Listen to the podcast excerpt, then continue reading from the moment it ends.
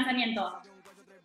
Bien, tranqui, tranqui. Los primeros días me costó un poco asimilarlo, viste, como que no le di tanta importancia a eso, o no me sale, viste, y, el día que salió como que yo ya sabía qué significaba el disco, todo, y fue un boom mal, pero yo lo estaba con, con mi clic ahí, súper tranqui, estaba como con la cabeza en otras cosas.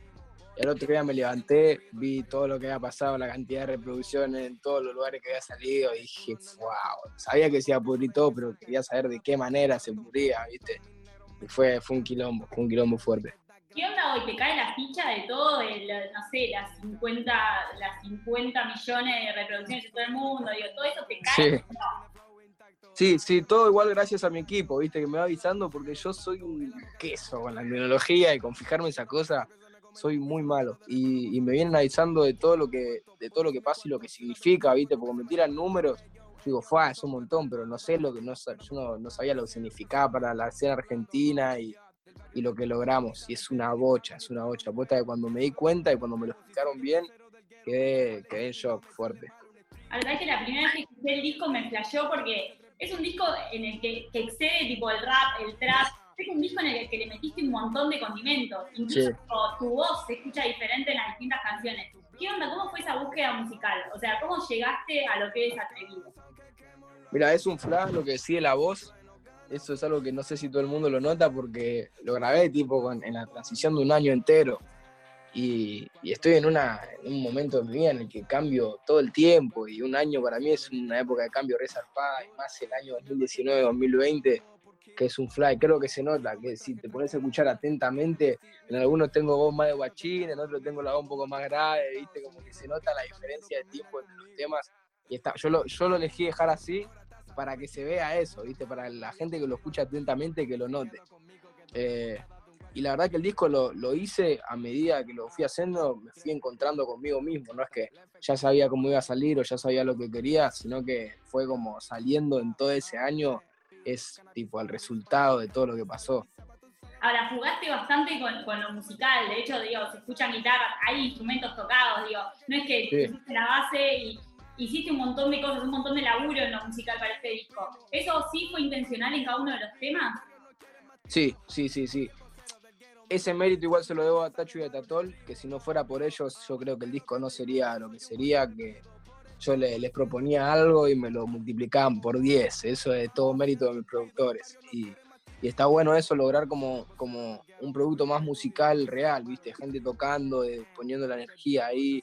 Creo que es diferente que alguien toque y se nota cuando lo escuchás que hacerlo con la computadora es otro tipo de energía que se escucha cuando, cuando lo estás escuchando, se nota. me voy para el y no me sale mal un escribo, ve lo que digo. Te decía lo que me pasó a mí cuando escuché el disco que me encantó. ¿Qué onda vos cuando escuchaste el disco? ¿Cuál fue tu primer, tu primer pensamiento? Ni bien salió, yo ya lo había escuchado tanto que, que dije, bueno, tranqui, está tranqui, no me lo había tomado así. Eh, pero después lo escuché de vuelta como en blanco, como de cero, bueno, ya salió, lo voy a escuchar fresco, con la cabeza fresca. Y, dije, no puede ser, esto, esto significa tipo una etapa de mi vida, desde que tengo tres años hasta que tengo 18, que logré todo lo que me propuse cuando tenía tres. Es un flash, significa una etapa muy grande en mi vida. ¿Qué, dijo tu familia? Digo, no solo tu viejo, que es un referente del género, sino tu mamá, tu abuelo, digo, todo, todo venís de una familia súper musical. ¿Qué, qué ¿Cuál, fue, ¿Cuál fue su observación con respecto al disco? Súper, súper contentos. Venían preguntándome, yo encima patí la fecha 1500 veces, ellos no se mucho con la tecnología, ¿viste? Lo vine confundiendo un montón. Eh, primero que nada, mi viejo súper contento, súper contento. Es más, el tema que tengo con el voz, que es sangría, me hace acordar mucho a, a él cuando tenía, mi viejo era cantante de diferentes actitudes juveniles, que es una banda de hardcore y yo cuando lo, lo hice dije, fuck, soy mi viejo, hacho, hice algo igual que mi viejo en los 90, no puedo creer.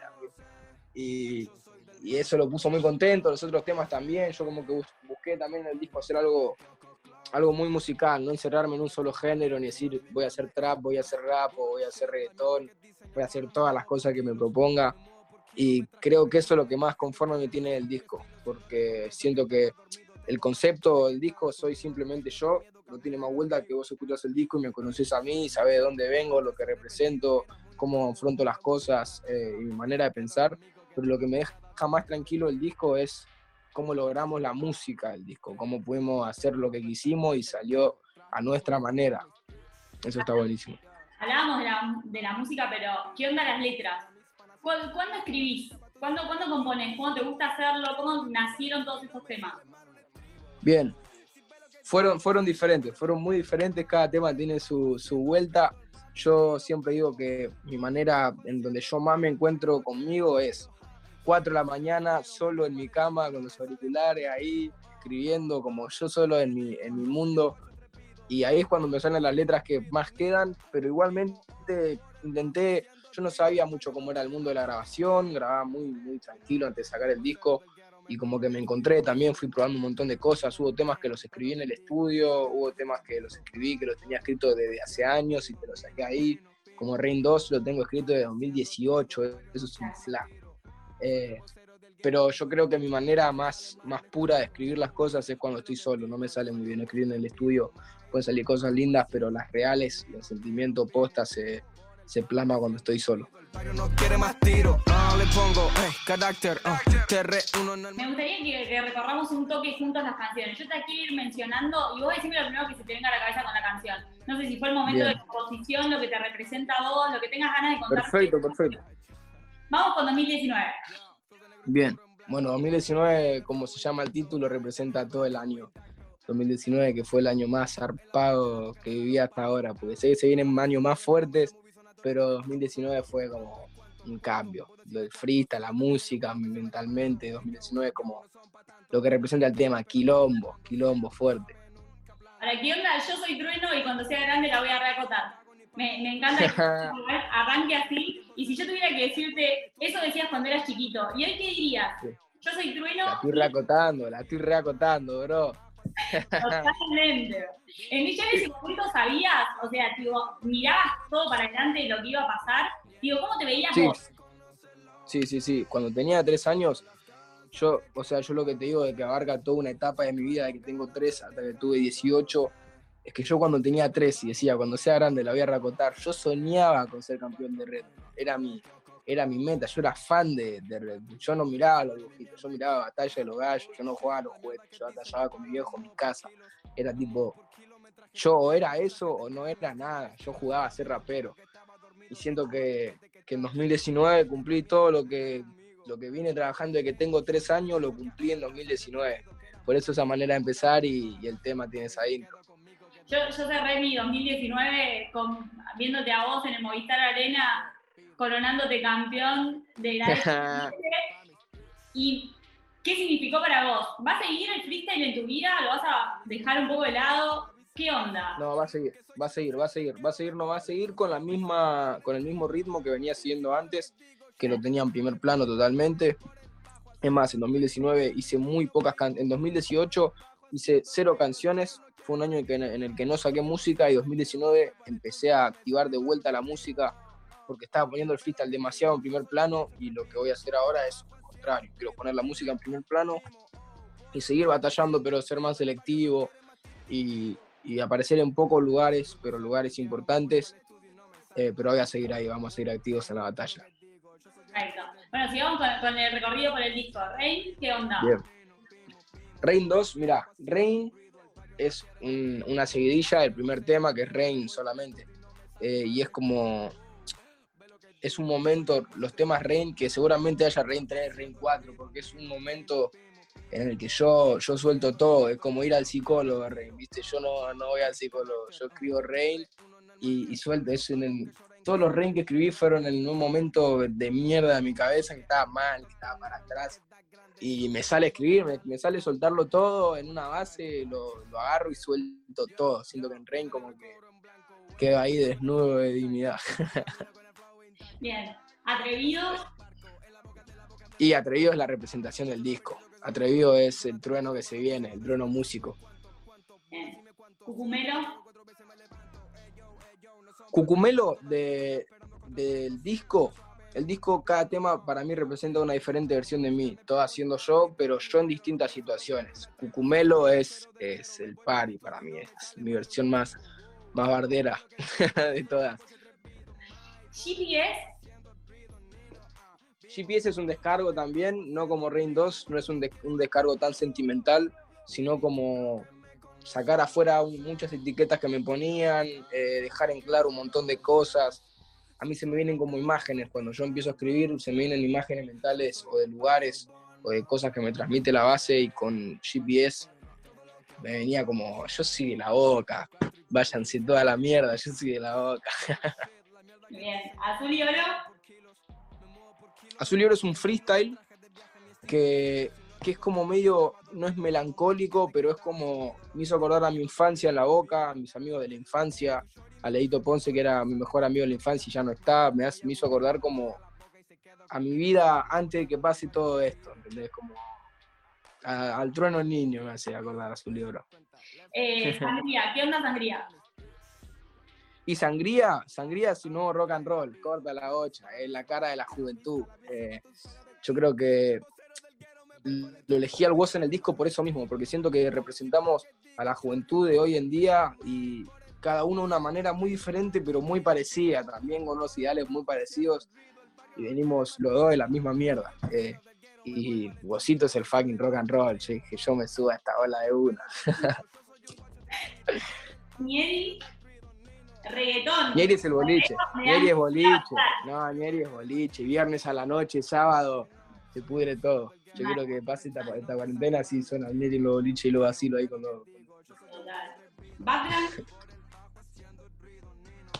Mira, yo la escuela que tengo de, rap, yo nací en el 2002, entonces yo no te puedo decir, sí, yo me creía escuchando el rap de los 90, porque eso es mentira. Yo me creía escuchando Eminem, 50 Cent, Snoop Dogg, eh, Exhibit, me crié escuchando el rap de los 2000 que el rap de, los 2000 era el que sonaba en MTV, que era comercial, el rap comercial, rap hecho para la discoteca.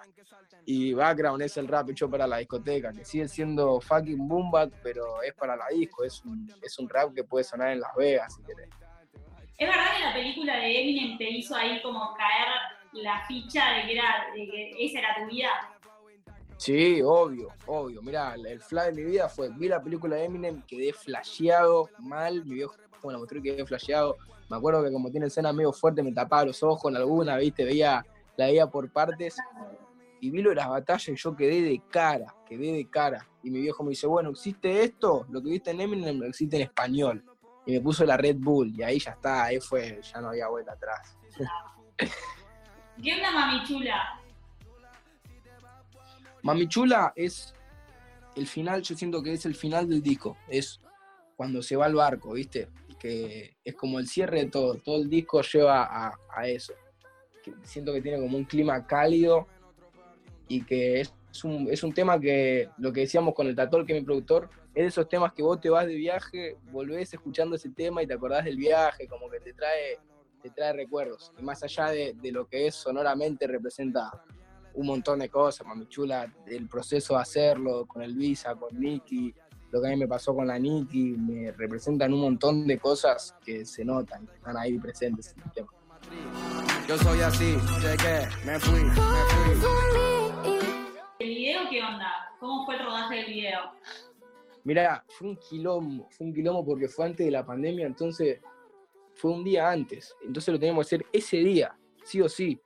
Y hicimos todo en un día. El día anterior nos dicen, bueno, mañana se despiertan a las 6 de la mañana que tenemos todo un día de filmación. Nos queríamos matar, no sabíamos qué, qué hacer, estábamos a las corridas, viste, no estaba bueno hacer las cosas tan a las corridas. Eh, pero, a mí siempre me pasa cuando hago las cosas tan a los tropezones y a las corridas, pues me sale, o sea, el resultado sale 10 veces mejor, viste, como que te calmas y vale mucho más cuando sufrís el trabajo, viste. Y, y lo hicimos, estuvimos ahí editándolo un montón, también le dimos un montón de vueltas, pero creo que todo eso es necesario para que le haya ido como le está yendo ahora. ¿Qué onda? ¿Te metes en todo eso? ¿En lo, visual también? En todo, en lo audiovisual, eh, en el audio también, cuando producen Tacho y Tatol, estoy sentado al lado de ellos rompiéndole las bolas, yo quiero que esta melodía sea así, se las canto y ellos lo hacen, soy muy meticuloso con pequeñas boludeces y digo, esto no me gusta, y capaz que es algo que ellos no escuchaban, y yo le digo, para, silenciar todo y poner el bombo, que esto, el bombo no me gusta, porque si a mí no me gusta lo escucho, ¿viste? Me hace ruido ahí en la oreja. Trato de meterme en todo. Bueno, se, notan los detalles, hiciste un discazo, felicitaciones, que sigan los éxitos, y nada, estaremos acompañando ahí cada lanzamiento después, vamos a estar haciendo más música tuya, ¿qué se viene? Y se vienen un montón de cosas, quedan un montón de singles, quedan un montón de featuring por hacer. Va a seguir, va a seguir un montón la música. Todavía tengo 18, tenemos mucho por delante. Mucho. Nosotros seguimos disfrutando atrevido. Trueno, gracias. A vos, muchas gracias por el espacio.